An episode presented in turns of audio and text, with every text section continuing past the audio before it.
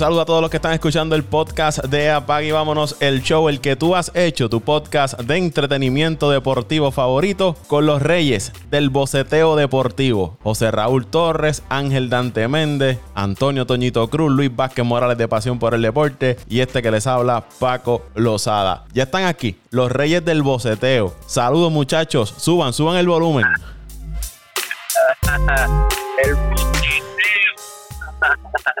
este Paco, este Paco se la trae, la trae. Saludos muchachos, saludos. Saludos a mi hermano Dante, a mi hermano Toño, que también está por ahí, está, está medio calladito, pero está por ahí. Por lo menos da cara, hay que darle a Toño esa, que por lo menos da cara y aparece siempre, no importa en qué situación se encuentre su equipo. Al que no voy a saludar, ustedes lo saben, el de eh, que es fanatiquito de los Knicks y los... Ahora menos. ahora menos va a aparecer. Y ahora menos, con eso de... Pues hablaremos de eso y nada, saludos a todos los que nos escuchan y vamos para adelante. Otra semana de mucho mucho deporte, mucho NBA.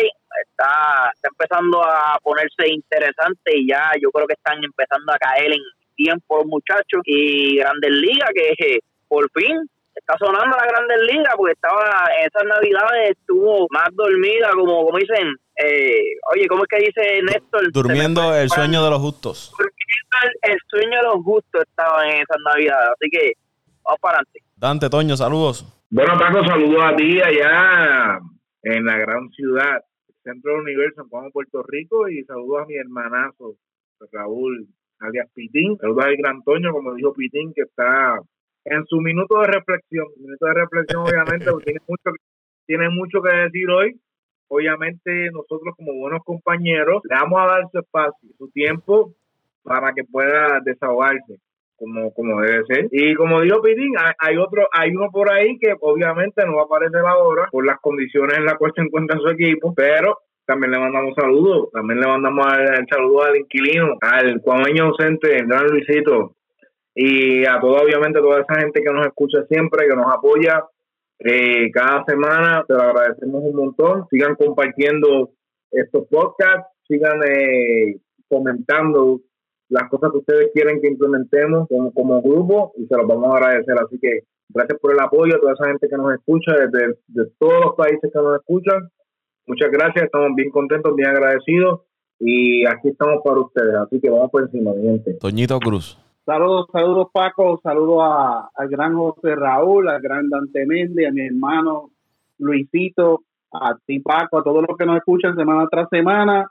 Estamos, estamos en victoria, estamos contentos, sucedió lo que queríamos y estamos más que complacidos con nuestro equipo, no importa lo que otros hablen, los poderosos siempre serán primeros. Olvídese de eso, vamos arriba. Bueno. Yo creo que hay que comenzar con el tema que rompió en la tarde de hoy, viernes 5 de febrero, día que estamos grabando este podcast. Antes de ir con el tema, un recordatorio a los que están escuchando este podcast, les recuerdo que toda la semana estamos publicando un podcast en horas de la mañana donde usted se entera de las noticias más relevantes en los deportes. Un resumen breve, usted lo consigue en Apague y Vámonos el Show en las distintas plataformas. Les invitamos a que se suscriba para que una vez esté publicado el, el episodio nuevo, le llegue automáticamente a su dispositivo electrónico. Eh, lo que les decía, la noticia que rompió hace unos minutos, mientras estábamos en la preproducción del podcast, llegó la notificación de que Trevor Bauer anunció en un video publicado en su canal de YouTube que iba a firmar con los Ángeles Dodgers. Éramos muchos y parió la abuela, como dicen en el barrio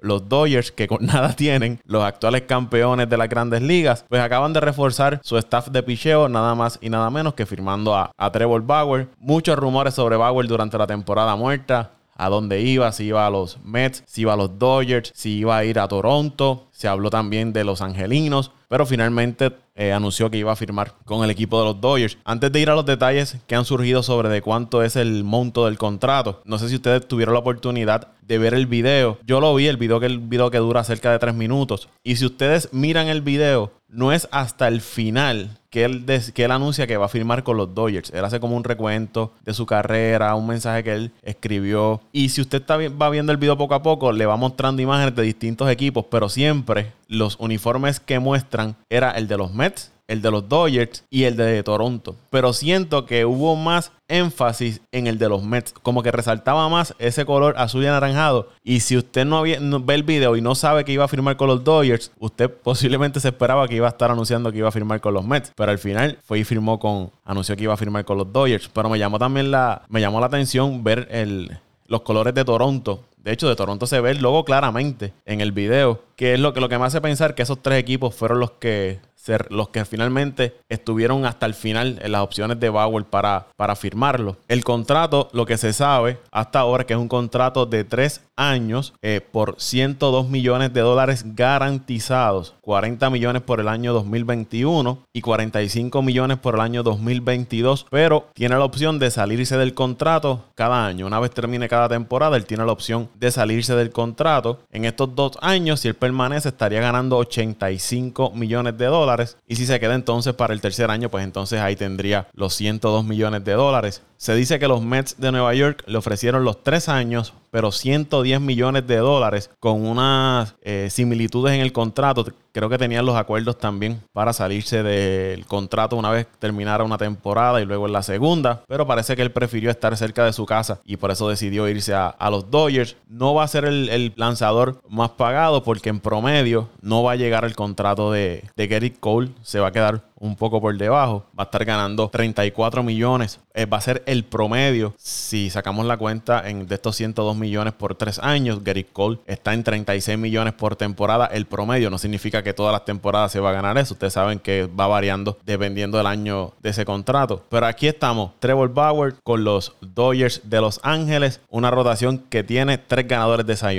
Clayton Kershaw, David Price y ahora Trevor Bauer, que ganaron la Serie Mundial sin Price y sin Bauer el año pasado. Han perdido una serie de jugadores como Kike Hernández, que firmó con Boston, una pieza muy, muy importante en, ese, en esa profundidad del equipo de los Dodgers. Y Justin Turner, el tercera base, que ya tiene 35, 36 años, veterano, pero produce en grande para esa organización de los Dodgers. Es agente libre. Se dice que los Dodgers están bien interesados en retener los servicios de Justin Turner, a pesar de que con este contrato de Bauer sobrepasaron ya el impuesto. Pero parece que a los Dodgers no les importa y van a seguir pagando el impuesto en las grandes ligas con tal de tener un equipo ganador. Aquí vemos nuevamente, cuando un equipo está cerca de ganarlo todo, van con eso mismo, van con todo. El año pasado fueron tras Mookie Betts, luego de varias temporadas fallando por ganar la Serie Mundial. Dijeron, hay que traer piezas grandes, nombres grandes, fueron por Mookie Betts y ahora fueron por Trevor Bauer. Algo que a mí me gusta, cuando usted está cerca de ganarlo todo, hay que ir por todo. No podemos sentarse a esperar de que tengo miedo de alterar el futuro del equipo, de complicar el presupuesto. Si usted está ahí, a ley de un empujón para ganarlo todo, pues vaya por todo. Y eso es lo que están haciendo los Dodgers de Los Ángeles. Sus reacciones, muchachos, esta firma de Trevor Bauer con Los Ángeles.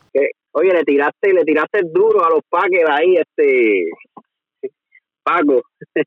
Nada, eh, pues comienzo. Esto para mí es un balde de agua fría para los fanáticos, equipos y jugadores de la Grandes Ligas. La verdad es que yo no me esperaba que Bauer terminara con los Ángeles Dodgers.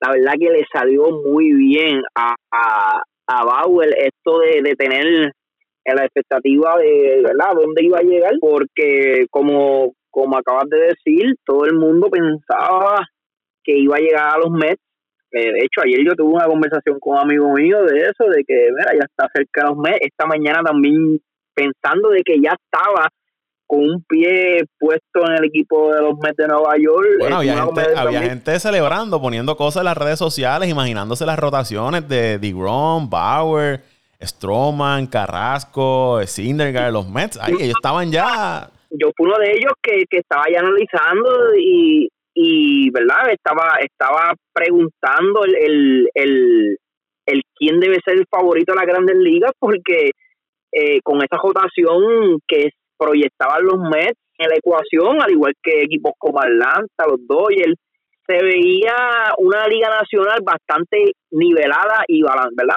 balanceada pero ahora con este con esta firma Bauer de los Dodgers la verdad es que es que es fácil tú decirle el equipo favorito a ganarlo, no solamente la nacional, sino en todas las dos ligas, en la en todas las grandes ligas, el equipo de los Dodgers de Los Ángeles.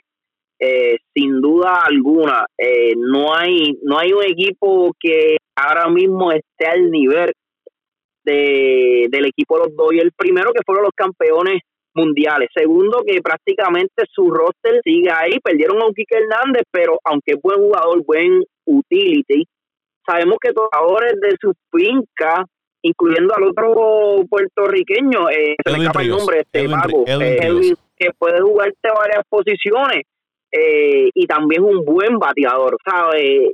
Yo no, yo no veo un equipo cerca ahora mismo al equipo de los Dodgers. Claro, cualquier cosa puede pasar, hay las lesiones, todavía el COVID está corriendo, eh, ¿sabes? Muchas cosas pueden pasar, pero aún así, con lesiones, este equipo todavía va a tener la oportunidad de, de, ser el, ¿verdad? el, el, el, élite de, de, la liga. Vamos a poner de que el mismo Bauer no participe, todavía equipo para ganarlo todo. Vamos a ver, vamos a poner de que Kershaw pierda la temporada. Todavía tienes un Bauer ahí. No tan solo eso, como acabas de decir, Price no jugó el año pasado, que lo tienes de vuelta, y tienes también a Urias, que es un pichazo y, José, Raúl, abundando, no hemos mencionado a Walker Bueller, que es posiblemente su mejor o segundo lanzador en los últimos años. Dustin Main es un joven que, todavía, que lo tienen ahí todavía. Y Tony Gosling, eh, que eh. no moja pero empapa. Sí, sí, se, se me olvidaron también esos nombres. La verdad, hay caso. Bueller, bueno, Bueller ha sido el mejor pitcher de ellos en los últimos dos años. Él es su, es su estelar ellos comienzan la temporada y comienza la serie con, con Walker Buehler. Y, y no tan solo eso, Paco, que Buehler sigue progresando. Buehler lo que tiene son cuántos, unos 24, 25 años, que todavía tiene una carrera por delante y que, que quizás su, su juego mejore cada día más. Nada, para terminar, ¿verdad? Con mi comentario, también quiero quiero abundar que, que la Grandes Liga necesita necesita más jugadores como como Bauer la verdad es que lo hizo, lo hizo muy bien, eh, mantuvo a todo el mundo, ¿verdad? En la espera. Eh, yo creo que es el jugador que, que más se ha acercado a LeBron James. ¿Recuerda cuando LeBron James hizo el anuncio aquella vez de que para dónde iba y terminó con el equipo Miami? Lo de Bauer fue, fue prácticamente igual, no a esos niveles de LeBron James, pero, pero le lo supo vender, lo, supo vender. Lo supo vender y, y la verdad del caso es que la Grande Liga necesita más jugadores como Bauer, aunque a muchos no les guste porque quizás es arrogante y qué sé yo, uno no conoce a estos hombres, ¿sabes? uno conoce a estas personas, quizás el tipo sea el más humilde del mundo, tenga un gran corazón, pero el tipo sabe cómo, cómo, cómo vender y cómo llamar al, al fanático. Y eso fue lo que hizo y la verdad del caso, Bauer pase lo que pase en Los Ángeles, pase lo que pase de ahora en adelante con su carrera y, y lo que haga el equipo de los Dodgers, Powell ganó. Tiene un A para, para, ¿verdad? para, para mí y entiendo para todo, todo aquel fanático que sigue este béisbol. Rápido, antes de ir con Dante y con Toño, importante es que los Dodgers no pierden prospectos en esta, en esta transacción, más allá de quizás eh, ellos pierden un turno en el sorteo de, de novatos porque Cincinnati le ofreció un contrato a, a, Bauer y él no aceptó la oferta que le hizo Cincinnati. Entonces los Dodgers pues, ceden entonces un, turno en el sorteo de, de, novato, lo que le llaman un pick compensatorio que va a recibir la organización de, Cincinnati, pero tienen intacto prácticamente su firma en esta adquisición de, de Bauer. Toño, Dante, Toño está ahí, yo sé que está sufrido, él lo niega, pero está, está herido. Por favor, por favor, a mí no me menciones, yo quiero que Toño hable. Me gustaría escuchar a Toño y todos estamos aquí en la espera de que Toño hable. Así que Toño, lo, lo que usted quiera, el tiempo que usted quiera es todo suyo, hermano. Ah, yo siempre soy breve, conciso y preciso. Eh, nosotros, pues, teníamos la, la esperanza de firmar a Bauer. Esa ha sido una gran adquisición y, y, y, es una pieza clave en esta rotación que no se ve nada de mal aún sin él. Tenemos a Grom, tenemos a Carrasco, tenemos a Strowman, eh, tenemos a Peterson, eh, tenemos a Sinegal cuando se reintegre y tenemos a, a, Lugo, o sea que no, no, no es una, una alineación mala, pero La, la decisión de Bauer, como estábamos hablando ahorita antes de, comenzar a grabar, eh, fue más por, por la parte garantizada, la parte garantizada y la parte de poder salirse del contrato. Fue por lo que discutimos, aunque Dante diga que no. Si este año le va igual que el año pasado, pues eh,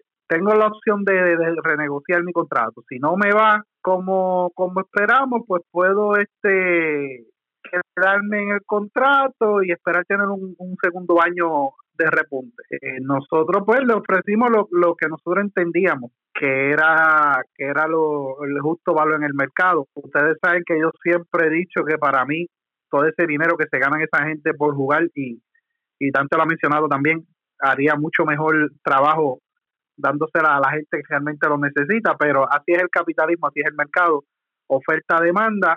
Nuestro equipo estamos bien. Aquí yo lo que escucho es un lamento y una lambonería de parte de, de, esta gente aquí, como si, si hubiesen sido fanáticos de los Dodgers toda la vida y el pancismo se le vaya a flor de piel. Yo voy tranquilo con mi equipo. Yo siempre a los míos, ganemos o perdamos siempre a los míos, no sufrimos, no lloramos la única pieza clave que yo creo que hay que cambiar en, en los Mets ahora mismo es su dirigente, que siempre lo he criticado, no me gusta cómo dirige, aunque gane, aunque pierda, no me gusta su manera de dirigir. Y, y nada, esto no da la opción para entonces poder ir al mercado, firmar otro lanzador, quedan muy buenos lanzadores, gente libre que pueden ser eh, buenos lanzadores de reparto, nos da la opción de no comprometernos por encima del, del, del impuesto de lujo y poder ofrecerle las extensiones que se merece tanto Lindor, eh, que por eso fue que se trajo para, para extenderle por, por, por un periodo de, de, de, años, por lo menos 6, 7, 8 años, darle una buena extensión a, Conforto que se va ganado, ha sido prácticamente el arma ofensiva del equipo, la cara del equipo estos años junto con Dracron. Y estamos contentos, vamos arriba, olvídese de eso. Eh, los meses de, los meses estamos, estamos bien, estamos bien, estamos bien, estamos bien. Y a Luisito no se preocupe, Luisito. Eh, el béisbol no da descrito. El que tú tengas el mejor personal no te garantiza el mejor resultado. En el béisbol todo es posible. Juegan los hombres, no los nombres. Así que los dejo con esa. Eh, ustedes si quieren traicionar sus principios y sus valores. Yo soy firme en lo mío. Por lo menos los Mets van a tener dinero ahora para reforzar, buscarse un tercera base, buscarse otro guardabosque y reforzar varias áreas que todavía tienen débiles. Ahí se, ahorraron como treinta y pico de millones de dólares con no firmar a, Trevor Bauer. By the way, Bauer estaba en su site, en su website, estaba regalando una, haciendo una especie de sorteo de una gorra autografiada de los Mets de Nueva York con su firma, horas antes de anunciar que iba a firmar con los Ángeles Dodgers. Y yo me imagino que cuando los fanáticos de los Mets vieron eso, dijeron, aquí está, viene para acá, va a firmar con nosotros y horas más tarde le rompieron el corazón. Ángel Dante Méndez. Bueno, Paco, ya escuchamos al Gran Toño desahogándose su, su momento de desahogo. Esto es bien sencillo, Toño. Por lo que hemos visto, eh, en conclusión, el equipo de los Mets no es un equipo atractivo aún. Aunque no te guste, para, para superestrellas, no realmente no es ahora mismo no es un, lugar atractivo. Eh, creo que debería ser de acuerdo a la competencia que hay ahora mismo en esa división.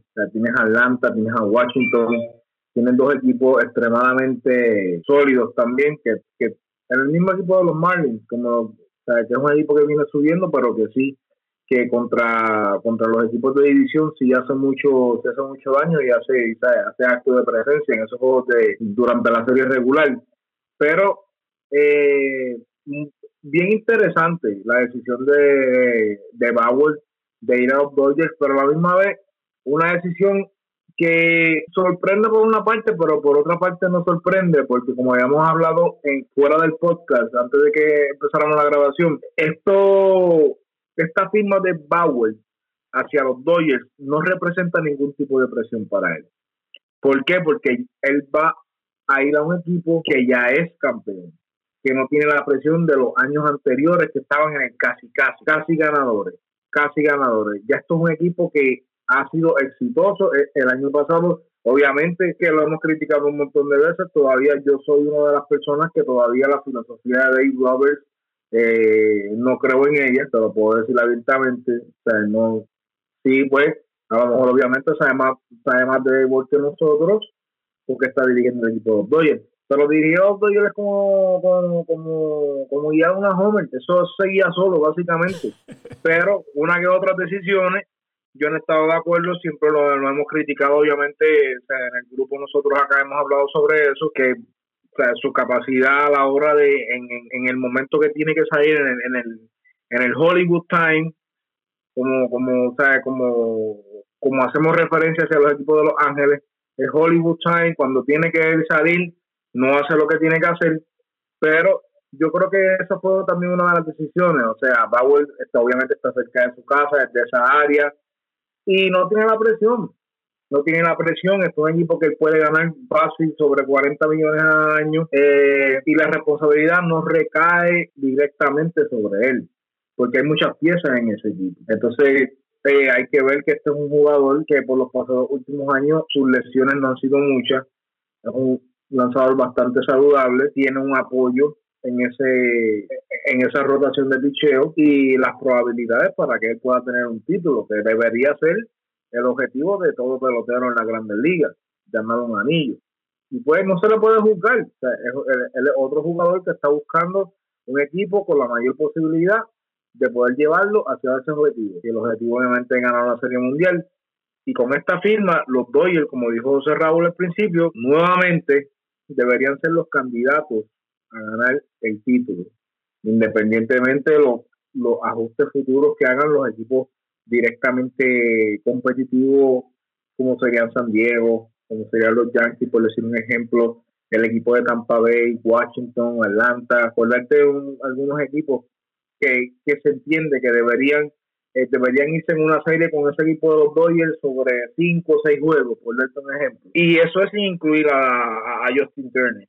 Eh, como, como, como bien tú dijiste, Paco, o eh, el equipo de los Dodgers ahora mismo está en conversaciones para firmar a Justin Turner, pero como hemos hablado, el equipo de los Dodgers todavía tiene un sistema en la finca que es productivo, tiene muchos jugadores buenos, que si la firma con Turner no se da, aún así deberían ser candidatos, porque siempre llega un jugador, siempre llega un jugador eh, de las ligas menores y hace el trabajo. Lo hemos visto con May, lo hemos visto con Knicks, que es el otro propuesto que ellos tienen, lo hemos visto con un sinnúmero de jugadores que ellos han subido de ligas menores, Bellinger, y han hecho el trabajo, han hecho el trabajo, eh, su plataforma, su sistema efectivo y esto debería ser un, una alerta para el equipo de los grandes de la Grandes Ligas básicamente de que este equipo de los Dodgers entre los próximos 3, 5 años eh, puede estar básicamente peleando por la Serie Mundial todos los años. Así que vamos a ver qué pasa este año. Si el equipo Dodgers está libre de lesiones, obviamente esto es, un tema pues que, que no sabemos hasta cuando llegue si el equipo se mantiene saludable, tiene, te diría, 90% de probabilidad de ganar la Serie Mundial. Pero volviendo a, a, los Mets, este, Toño, lamentablemente entiendo que los Mets aún no son un, un centro atractivo para jugadores, para superestrellas. Y eso es nada malo. O sea, eh, cambiando de deporte, por ejemplo, los Lakers de Los Ángeles, ¿cuántos años estuvieron sin ser un centro atractivo para superestrellas? y ahora están llegando muchas superestrellas, jugadores de rol, ahora todo el mundo quiere jugar con Los Ángeles. Pero hubo un periodo de tiempo que nadie quería, independientemente del dinero, que le ofrecieran buenos contratos que, que no iban a conseguir en otras franquicias y decidían irse a otras franquicias y no escoger ese contrato que era mucho mejor que los otros. Pero yo también, yo creo que el, el punto de Powell aquí es sobre posibilidades. Y ahora mismo, pues, si yo fuese Powell, si tú fuese Powell, Toño, o cualquiera de los muchachos, la probabilidad más grande ahora de ganar un título recae sobre el equipo de los Dodgers, así que debería ser la decisión más inteligente. Así que yo creo que yo creo que por eso fue que él tomó que él tomó esa decisión. El line-up de los Dodgers sin un Justin Turner, ellos perdieron también a Peterson, que se me, pasó mencionarlo, pero Peterson era más utilizado una especie de, de platoon cuando eran lanzadores de derecho, entonces era que usaban a Peterson. Ahora mismo ellos tienen en ese line-up a Mookie Betts, a Corey Seager, a Max Muncy, a Will Smith, a Cody Bellinger, AJ Pollock, Edwin Ríos, que sin Justin Turner se espera que entonces Ríos sea el tercera base regular, y Chris Taylor en segunda base. La rotación de lanzadores, Clayton Kershaw, Walker Buehler, Trevor Bauer, Julio Urias, David Price y Dustin May. Es la posible rotación que va a estar utilizando los Dodgers. Y quería comentar que en el caso de Bauer y el resto de los lanzadores de los Dodgers no van a sufrir de sobrecarga de trabajo porque como mencionaba Dante, tienen tanta profundidad en esa rotación que no tienen que sobrecargar los lanzadores. Cuando llegue la postemporada, van a tener esos lanzadores frescos y en series largas, series de 7 juegos, pueden tener eh, esos lanzadores, esos brazos frescos para entonces poder sacar la, la serie que el equipo de los Dodgers, me parece también que este movimiento responde a los movimientos que había estado haciendo el equipo de los Padres de San Diego en esa división del oeste, que es un equipo que fue por todo también en la temporada muerta adquiriendo un sinnúmero de jugadores y aunque no van a tener a, a, Clevinger por este año debido a una lesión, pero es un equipo que se reforzó especialmente en el área de los lanzadores y siento también que esta firma de Bauer es una respuesta a lo que ha estado haciendo el equipo de los Padres. ¿Ustedes piensan igual que yo que este movimiento, esta firma de Bauer es porque los padres habían estado siendo agresivos en el mercado? Definitivamente, Paco. Eh, yo creo que San Diego, San Diego fue bien agresivo y, y como tú mencionaste al principio, los Doyle son agresivos también, tienen el campeonato eh, y ellos saben que, que todavía tienen el material para volver a repetir. Y tienen el dinero. Y, mejor, y tienen el dinero, que mejor que traer a un, a un lanzador que yo estoy seguro que si vuelve a lanzar como, como lo hizo el año pasado, te garantiza lo menos 15 victorias. Y estamos hablando de 15 victorias, con 15 victorias de Kershaw y bueno, ustedes saben esa, esa rotación, ¿verdad? De, de, los Dodgers. Yo creo que sí. Yo diría que ese es el precio de ser campeón. No es llegar hay un refrán como decimos nosotros, no es llegar, es mantener. Así que esto fue una respuesta de los Dodgers que sí están dispuestos a mantenerse en la cima y a ir por ese título nuevamente, ya que el equipo de San Diego, que es básicamente su rival directo, un posible rival para una serie de campeonatos en la liga en la liga nacional nuevamente eh, tú tienes que estar preparado. Ellos están haciendo ajustes tú tienes que hacer ajustes como equipo. Y los Dodgers básicamente se enfocaron en, en, prepararse para ese momento. Como, como tú bien dijiste o sea, la, la serie regular es una serie regular. Tú puedes hacer cualquier tipo de ajuste en serie regular eh, puedes implementar diferentes tácticas relacionadas al, al, picheo, a las alineaciones, pero cuando llega la, cuando tú empiezas la serie como tal, ahí es que tú vas con la crema de la crema. Y yo creo que para ese momento es que los Dodgers nuevamente se están preparando. Porque ellos, pues, con todo el equipo saludable, obviamente no deberían tener problemas. No diría en ganar la división, pero sí diría en pasar a, a la postemporada. Y ya cuando tú pasas a la postemporada, pues todo el mundo empieza de cero. Y entonces ahí es que es que el plan de los Dodgers debe ejecutarse como tal. Pero sí, eh, este esta firma refleja que, sí, que el equipo de San Diego le hizo un llamado al equipo de los Dodgers de que si no hacen ajustes, ellos iban a, hacerse cargo de esa división. Así que está muy interesante eso y que, y que no está tampoco muy lejos el equipo de San Diego, ¿sabes? No estamos hablando de un equipo que terminó el año pasado en el sótano o que ni tan siquiera entraron a las playoffs. Este equipo de San Diego estuvo a ley de nada para enfrentarse, eh, digo, este, a ley de nada para, para llegar a la Serie Mundial. Que estamos hablando de que, de que su, eh, su enemigo está cerca de ellos porque si, ¿verdad? En el caso de que, vamos a poner un ejemplo de que hubiese sido el equipo de Colorado, o el equipo de Arizona, o el mismo equipo de San Francisco, pues tú te puedes tirar un poco para atrás y decir, mira, esta gente no todavía no, no tienen la, la calidad, el, el, el equipo para competir conmigo. Pero yo me atrevo a decir que antes de esta firme Bauer, el equipo de San Diego tenía las mismas posibilidades que el equipo de los Dodgers. Y esto también, llevando un poquito el tema un poquito más allá en otro deporte, eh, se parece a lo, al equipo de los Lakers. Los Lakers lo ganaron todo y saben que el equipo de los Clippers se mantuvo, hizo dos o tres movimientos, eh, no tan solo el equipo de los Clippers, también el equipo de Golden State, sabían que sentía la presión de estos equipos que cuestión de un jugador o, que se mantengan saludables y está y, y, van a estar al nivel de, los Lakers. Y los Lakers quisieron firmaron a un Harrell firmaron a un a un Shorel trajeron otros jugadores que para mí la franquicia de los Lakers hoy día se ve más fuerte de lo que de lo que fue la franquicia el año pasado. Y así así tuvieron un campeonato y, y no se no se como dice Paco no se tiraron para atrás y no se conformaron con eso sino que buscaron fueron más allá y, trajeron más piezas y jugadores con nombre y con potencial para, para volver a, llegar al gran baile del campeonato. Ya para ir cerrando este tema de, de las grandes ligas, todavía quedan varios jugadores de nombre disponibles en el mercado. Marcelo Zuna está disponible, Yadir Molina, Mark Melanson, que fue el closer de los Bravos las últimas temporadas, eh, Jake Arrieta está disponible, Shane Green, Jackie Bradley Jr., James Paxton, eh, Brett Gardner, José Raúl. ¿Brett Gardner regresa o no regresa a los Yankees? ¿Qué, has escuchado? Bueno, pues lo último que había escuchado que sí, que hay mucho interés de que lo, lo van a firmar nuevamente. Por menos dinero, pero yo, ¿verdad? Aquí los Yankees se han mantenido bien dormidos en esta agencia. No, sé qué pasa. Pensaba que iban por más con Bauer, pero aparentemente ni, ni, ni oferta.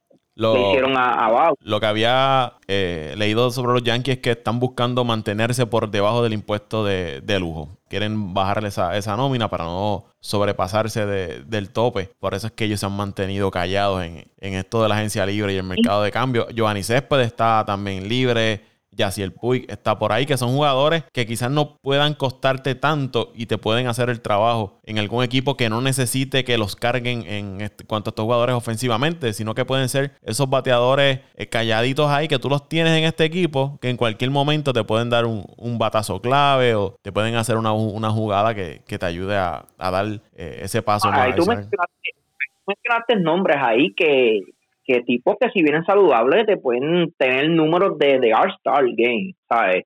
El mismo caso de Paxton, Paxton, el problema, eh, Paxton, el problema de él ha sido las lesiones, pero saludable Paxton te puede ganar 15 juegos. Y un piche que te gane 15 juegos hoy día vale, vale dinero. Y, y ahora mismo aparentemente nadie quiere arriesgarse con jugadores como, como él, porque pues lamentablemente los últimos años no, no ha podido terminar las temporadas, pero, pero yo estoy seguro que un equipo, ¿verdad? Cuando, cuando termine ya, cuando esté cerca de la, del, del comienzo de la temporada y ven nombres como, como Parson, como, como mencionaste mismo Céspedes, y ven que, que pueden agarrarlo por, por una cantidad, ¿verdad? Mínima o por una cantidad mucho menos de lo que de lo que se esperaba no van no van a, a titubear y van a van a tratar de agarrarlo. Ahora mismo vamos a suponer de que de que el equipo de Chicago White Sox no consiga más nada. Un equipo que yo creo que le hace falta un poco más de, de verdad de picheo con ese gran line no yo no tengo duda que vayan con todo con verdad por, por, por lanzadores como como Paxson en, en los últimos días de, de, ¿verdad? Antes que comience la, la, sprint training.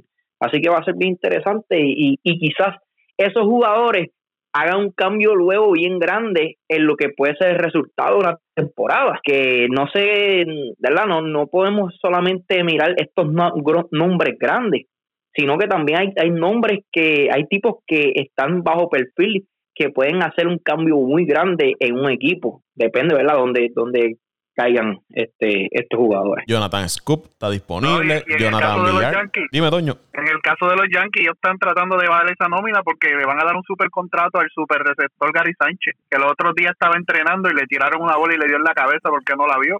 Ya sabía yo que tú venías. ya sabía yo. Espero el momento. Pero sabes, que el momento justo. A mí no fue el que se me escapó Bauer. No, no, no. Y, te quejas los Yankees. Los, Yankees hicieron el cambio por Taylor. Eh, trajeron a clubes que son interrogantes los dos. Taylor ha estado este activo con los Piratas. Kluber estuvo fuera por la lesión. Pero yo te garantizo que Kluber va a ser una buena opción.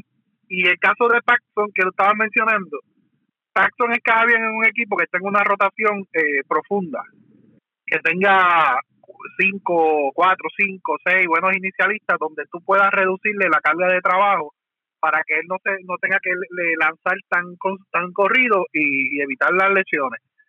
Pero quedan muchos nombres de la agencia libre, queda muchos eh, nombres de la agencia libre y este equipo este este año se ha movido un poquito más temprano a firmar. Recuerden que los últimos dos años todavía al comienzo de temporada, al comienzo de la de, los entrenamientos de primavera, todavía no habían no habían muchos nombres grandes eh, como Cauker, ¿se acuerdan de Cauker? Que todavía no había firmado casi comenzando la temporada. Bueno, el, caso, el caso del de Kimbrel firmaron a mitad de temporada. A mitad de temporada, por eso, o sea, que todavía quedan opciones, quedan opciones, quedan opciones. Y, y muchos equipos este año, con la pérdida que hubo por la pandemia, muchos equipos están buscando bajar los costos. Pero algo que se les olvide a ustedes, ¿cuáles son los dos estados más ricos en todo Estados Unidos? Donde más dinero hay en Texas y en California. California, y, ¿cuál es el otro me Y Texas. Y Texas, exacto. Texas, solo, ellos tienen el dinero, tienen que gastarlo. capital. Oye, perdona, es verdad, se me había pasado esa de Kluber y, y, y Taylor. Pero, este Toño, el problema es que saliste de Paxson y, y Tanaka y, traes dos tipos que se como dos sorpresas son dos cajas sorpresa porque tú, ¿sabes? Saludable Kluber, saludable Taylor, olvídate tú, los Yankees van a tener una, una, una jotación muy buena con Severino también, pues, pues está entre comillas. El problema ahora mismo los Yankees que tienen demasiados lanzadores que son, hay que esperar el resultado, ¿sabes? Porque han tenido problemas de lesiones, no han sido los mismos en las últimas temporadas el, el caso de los Dodgers, por darte un ejemplo, tú sabes que esos tipos quizás puede fallar uno, pero no, no todos van a fallar, ¿entiendes? Eh, esa es la diferencia ahora mismo de, un equipo de los Dodgers, que tú sabes que al menos tres de esos tipos van a tener una buena temporada. Los Yankees sabemos que Cole va a tener una temporada buena. Después de eso, a gestar. Para dejar las grandes ligas, quiero una reacción rápida de Dante, que la semana pasada estuvimos hablando de esa división central y tarde esa semana, y ya se oficializó esta semana, el cambio de Nolan Arenado a los Cardenales de San Luis, que si hablábamos hace una semana de que no había un claro favorito en esa división central de la Liga Nacional, a mi entender y para mí ahora, el equipo de los Cardenales con la llegada de Arenado se coloca en el tope para ganar esa división central de la Liga Nacional. Y si logran firmar nuevamente a Yadier Molina, yo creo que no debe haber duda de que los Cardenales deben ser los ganadores del banderín de la división central. Dante, eh, ¿qué te parece esta firma de este cambio que realizaron los Cardenales y, qué va a pasar con tus Cops ahora? No, él no quiere hablar de eso. Él no quiere hablar de esa. De bueno, Paco, Paco, yo voy a hablar. No quiere hablar, él no quiere hablar, él no quiere hablar. Si sus Cops están más muertos necesito que me dame la oportunidad para expresarme. Okay. Eh, pues mira, Paco, eh, yo creo que fue el día después, si no me equivoco, que hicimos el podcast. que Tarde, tarde en la noche, ese día, tarde en la noche, fue que salió, cerca de las 11 de la noche fue que se anunció ese cambio. Ok, pues ya acá, ya, ya acá era el otro día, así que está bien, no, no, no, no metí la pata. Anyway, Um, el equipo de San Luis ahora mismo con ese cambio no, o sea, viéndolo, no, no lo estoy viendo desde el punto de, de fanático. Sí le da un empuje, le da un pequeño avance al equipo de San Luis para ganar la división pero no es un completo, no es una completa ventaja. Porque si nos ponemos a ver este, eh, esta alineación del equipo de San Luis no es una alineación que tú digas pero esta, esta alineación es una alineación súper temible. Sacando a, a, a Goldsmith y sacando a Arenado es manejable, pueden manejar. Eh, pero sí, eh, es una amenaza, es una amenaza, es un, una amenaza directa para, creo que ahora mismo eh, el equipo de José Raúl, el equipo de Milwaukee, creo que firmó a, a este que era segundo base de San que de hecho está todo el mundo allí, incluyendo a Pitín, no están de acuerdo con esa firma, pero eh, yo no sacaría del todo al equipo de Milwaukee de por lo menos de esa carrera por la edición. Yo, obviamente, yo no estoy asumiendo que el equipo de Milwaukee va a ganar 90 juegos, pero por lo que he visto históricamente, el equipo de Milwaukee cuando menos ruido hace es cuando más daño hace en la temporada. Es un equipo de cuando que jugadores sin nombre hacen el trabajo y cuando llega la mitad de temporada están a uno, a dos juegos, eh, abajo de la primera de, de, la primera posición. Un equipo que usualmente se mantiene ahí en el área, pero eh, en cuestión de la alineación para mí, eh, obviamente en mi opinión, creo que aún así la alineación de los clubs es mejor que la de que la de San Luis, o, aunque tengan arenado, que tengan esos dos bateadores de, de, calidad, de, que están entre los mejores bateadores de las grandes ligas, pero en general, estoy hablando en general, pero sí, eh, con Javier Molina, obviamente, llevando el picheo, el picheo del equipo de San Luis no es un picheo malo, es un picheo que decente, te diría en la división. Obviamente el equipo de los ahora mismo su picheo no es eh, tan confiable como en los pasados años, lo que le da una ventaja adicional al equipo de San Luis. Así que por eso es que te diría que la ventaja del equipo de San Luis sería una mínima ahora mismo desde el punto de vista que lo vemos. Y pues hay que hablar las cosas como son. La división ahora mismo eh, no está pasando por su mejor momento y te diría que ahora mismo, hacemos una comparación entre todas las divisiones de las grandes ligas, es la menos competitiva. Lamentablemente tengo que decirlo, pero es la realidad. La división central ahora mismo, de ser una de las más competitivas y una de las más calientes en las grandes ligas, de un año a otro se ha convertido en la Cactus League de las grandes ligas, básicamente. El que se quiera rehabilitar, que vaya a la central. Y ahí entonces, pues, puede rehabilitarse y luego, pues, puede firmar con un equipo bueno. esa es la que hay. Bueno, dejando a un lado el tema del béisbol de las grandes ligas, creo que hemos hablado suficiente. Rapidito de la NBA, quiero hablar con ustedes algo breve sobre las expresiones que hiciera LeBron James relacionadas al juego de estrellas eh, de la NBA, que no ha salido información oficial de la liga diciendo que el juego de estrellas va a ir, lo más bien han salido rumores de varios medios de que el juego de estrellas posiblemente se lleve a cabo el 7 de marzo en Atlanta. Y LeBron James, una vez concluyó su último partido, eh, él mencionó que no está emocionado por la decisión de la liga de de repente de organizar un juego de estrellas. Y voy a citar lo que dijo Lebron. No tengo energía ni entusiasmo por un juego de estrellas este año. Eso lo dijo Lebron según Dave McMahon de ESPN. Ni siquiera entiendo por qué estamos teniendo un juego de estrellas. Fueron las palabras de Lebron. Y otro que también habló fue DeAndre Fox del equipo de Sacramento que había hecho unas expresiones eh, parecidas de que no hacía sentido llevar a cabo un juego de estrellas cuando la liga estaba teniendo tantas restricciones a, los jugadores. ¿Qué a ustedes les parece? ¿Tienen razón LeBron y Fox en que el juego de estrellas no hace sentido a estas alturas? ¿O ustedes piensan de que el juego de estrellas sí se debe llevar a cabo? A mí por lo menos me gustaría verlo, la razón de que uno se entretiene y, es algo ya tradicional. Ahora, si la liga determina que por las razones del COVID y la pandemia no se debe llevar, pues que no lo hagan. Pero si te estás corriendo una temporada que aunque tengan limitaciones los jugadores por los protocolos de salud y seguridad, que realicen un juego de estrellas con las mismas medidas y protocolos, eh, no le veo el problema.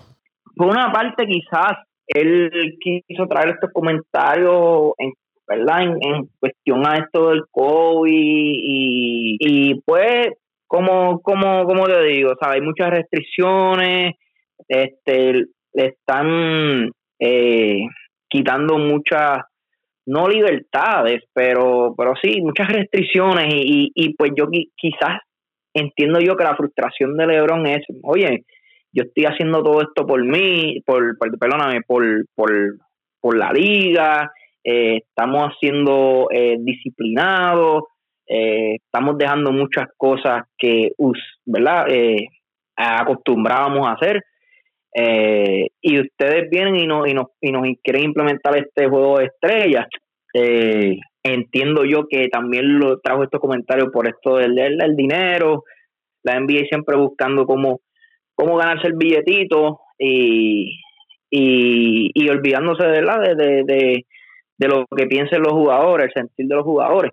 Pero por otro lado, la cuestión es que, como tú dices, un juego de estrellas es algo que caracteriza lo que es tu liga, tú también quieres ver eh, esos jugadores eh, en una misma cancha, aunque ha sido una comedia los últimos años, pero eh, la verdad el caso, vamos a ver este año quizás a un Gianni junto a Durán, cosa que nunca hemos visto, el mismo Harden, con Harden con Gianni. Recuerdan que el año pasado hubo un tirijala entre ellos, quizás este año sean teammates, posiblemente estén en el mismo equipo, eh, que van a estar, perdóname, en el mismo equipo y, quizás en, el mismo starting five, que son cositas que, que, por ejemplo, también traigo el caso de Bradley Bill, que todavía no ha participado en un juego de estrellas. Son jugadores que, que anhelan por estar en un juego de estrellas. Quizás hay jugadores que este año solamente sea la, la única oportunidad, ¿verdad? Que, que puedan alcanzar un juego de estrellas. Que es una decisión bien difícil. Yo creo que LeBron también tiene que pensar que, que no solamente eh, eres el único que puede decir y, y hablar. Si es el líder, si es el rey, pero también se tienen que escuchar otras voces. Y cuando me refiero a otras voces, el fanático y aquellos jugadores que verdad nunca han, participado o que no han tenido la, la, una participación máxima como la ha tenido LeBron James. LeBron, ¿cuántos años ya está un juego de estrellas? 17 años un juego de estrellas.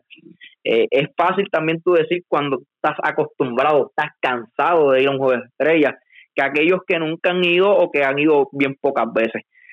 Ah, hay que ver la reacción de otros jugadores. Si los otros jugadores están de acuerdo, pues mira, fine. Este, aquí los jugadores son los que traen el show. Yo creo que ellos tienen mm, voz y voto en esto, pero no solamente podemos contar con los comentarios de LeBron James tiene que haber más, más que esto, porque LeBron James no es el presidente de la liga y será el mejor o es el mejor jugador de, la NBA, pero por su opinión, su opinión no es solamente la que cuesta. Eh, nada, eh, de verdad que, que hay que ver lo que sucede y pues vamos a ver, pero por mí yo quisiera que, que si, si hay la oportunidad que se dé el juego estrella. Dos cosas rapidito. La decisión no es solamente de la liga, la asociación de jugadores está trabajando en conjunto con la liga para que se pueda realizar el juego. No es una determinación unilateral que va a tomar la liga. Y José Raúl, Bradley Bill ha ido en dos ocasiones al juego de estrella, 2018 y 2019. Quizás no como titular, pero sí ha ido al juego de estrellas en dos ocasiones. Este año tiene la posibilidad, si el apoyo de si tiene el apoyo de los fanáticos, de ir como cuadro regular al juego de estrellas en esos primeros cinco de, la conferencia del este.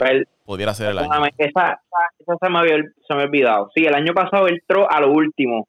Eh, recuerdo que él no, él no cayó el año pasado. Creo que fue el año pasado que él no cayó por votación, pero entró luego de que creo que fueron dos jugadores no pudieron no pudo participar. Si no me equivoco así fue verdad Paco no pero nada este vamos a poner bien tuvo dos pero quizás este año tenga la oportunidad de ser titular. Eh, y nada mismo Jalen Brown. Jalen Brown nunca ha caído uno. Vamos a escoger a Jalen Brown. Eh, de verdad que pensaba que nunca había caído un juego de estrella pero nada ahí está, ahí estamos, vamos a ver qué sucede. Yo lo que digo es que no por lo que diga LeBron, la decisión se debe tomar.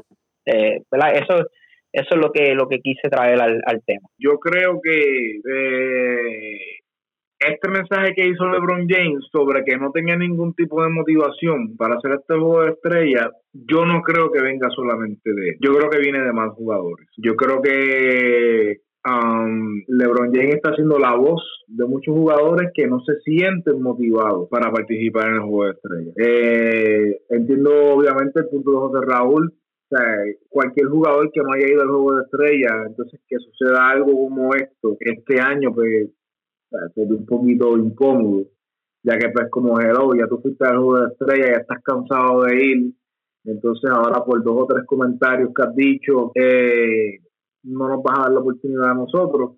Pero la realidad del caso es que la mayoría de los fanáticos, un 95% de los fanáticos, lo que quieren ver a este tipo de jugadores. Y como te digo, yo estoy seguro, bueno, no puedo decir que estoy seguro porque obviamente no, no tengo información, pero estoy casi seguro que él no fue el único que hizo el comentario. Pero con toda esta trayectoria que ha pasado durante estas pasadas situaciones, durante el pasado año, que LeBron James ha sido el portavoz, ha sido la voz del deporte del baloncesto, yo, a mi entender, él, no ha sido el único que, él no es el único que no quiere jugar. Entiendo por, ese mensaje que hay mucha gente que está detrás de él, que no sienten la motivación de jugar, pero no lo han dicho directa, no lo han dicho abiertamente. Pero eh, LeBron James es el instrumento están utilizando para dejar de saber el NBA y que no se sienten motivados por jugar este año el juego de estrellas. Yo, en lo personal, Raúl ve el juego de estrellas, tú ves el juego de estrellas, Pago, yo en lo personal, yo no soy fanático, yo creo que el único juego de estrellas que yo veo es el de béisbol. Yo no veo ni el Pro Bowl de la, de la NFL y tampoco veo el, el, juego de, de estrella de la de la NBA. No, es una comedia. A ver lo personal no, no, me parece no, no, me parece atractivo, así que realmente a mí si lo dan o no lo dan, de verdad me da igual, porque realmente no es para mí no es no es atractivo. Pero yo entiendo el punto por el que viene LeBron. Pero antes, antes de pasar con Pago, este Dante, quiero que te tires, quiero que te tires un Mr. Kevin Durant. Ah, no, no. Mr. Kevin Durant. Esa es la bestia, papi. Esa es la bestia. a líder en voto, este año Yanni ya se le acabó. Este, bueno, pero Toño, me parece que fue Toño y, Dante me corrige que en el podcast pasado dejó fuera a Kevin Durant de, de su roster para jugar. Sí, sí, no, sí, lo, dejó, lo dejó fuera. de verdad que te digo, es que, es que, es que, mira, ya tuviste, ya tuviste, o sea, como un jugador como como como Bauer escucha que Toño deja a Kevin Durant fuera, ¿tú te crees? No, yo no voy a, yo no voy a donde así, no, yo no puedo ir así, no voy para donde, olvídate de eso. Yo no puedo, de verdad que no puedo bregar así, no. Tú no puedes dejar en ninguna, en, ninguna fórmula, en ninguna fórmula tú puedes dejar a Kevin Durant fuera, punto. Tú tienes que buscar cómo meterlo. Mira a ver cómo lo metes, pero lo tienes que meter. Pero sí, Paco, yo creo que, el caso es que yo creo que LeBron James está hablando por mucha gente ahí. ¿Dónde te siguen en las redes sociales, Dante? Bueno, me pueden seguir ahí en Mendiciano underscore 89 en Twitter. Ahí estamos por ahí. Hablamos sobre todo ahí. Ahí me siguen en arroba Paco Lozada PR en Twitter. Al podcast lo pueden seguir tanto en Twitter como en Instagram. Como Apague y Vámonos el Show Podcast. Lo puede buscar en Instagram, lo puede buscar en Twitter. Y el podcast se puede suscribir en todas las plataformas. Apple Podcast, Spotify, Evox, TuneIn, iHeart. Ahí está el podcast de Apague y Vámonos el Show. Excusamos a José Raúl y a Toño que tuvieron que salir ya para la parte final de este podcast. vámonos el show.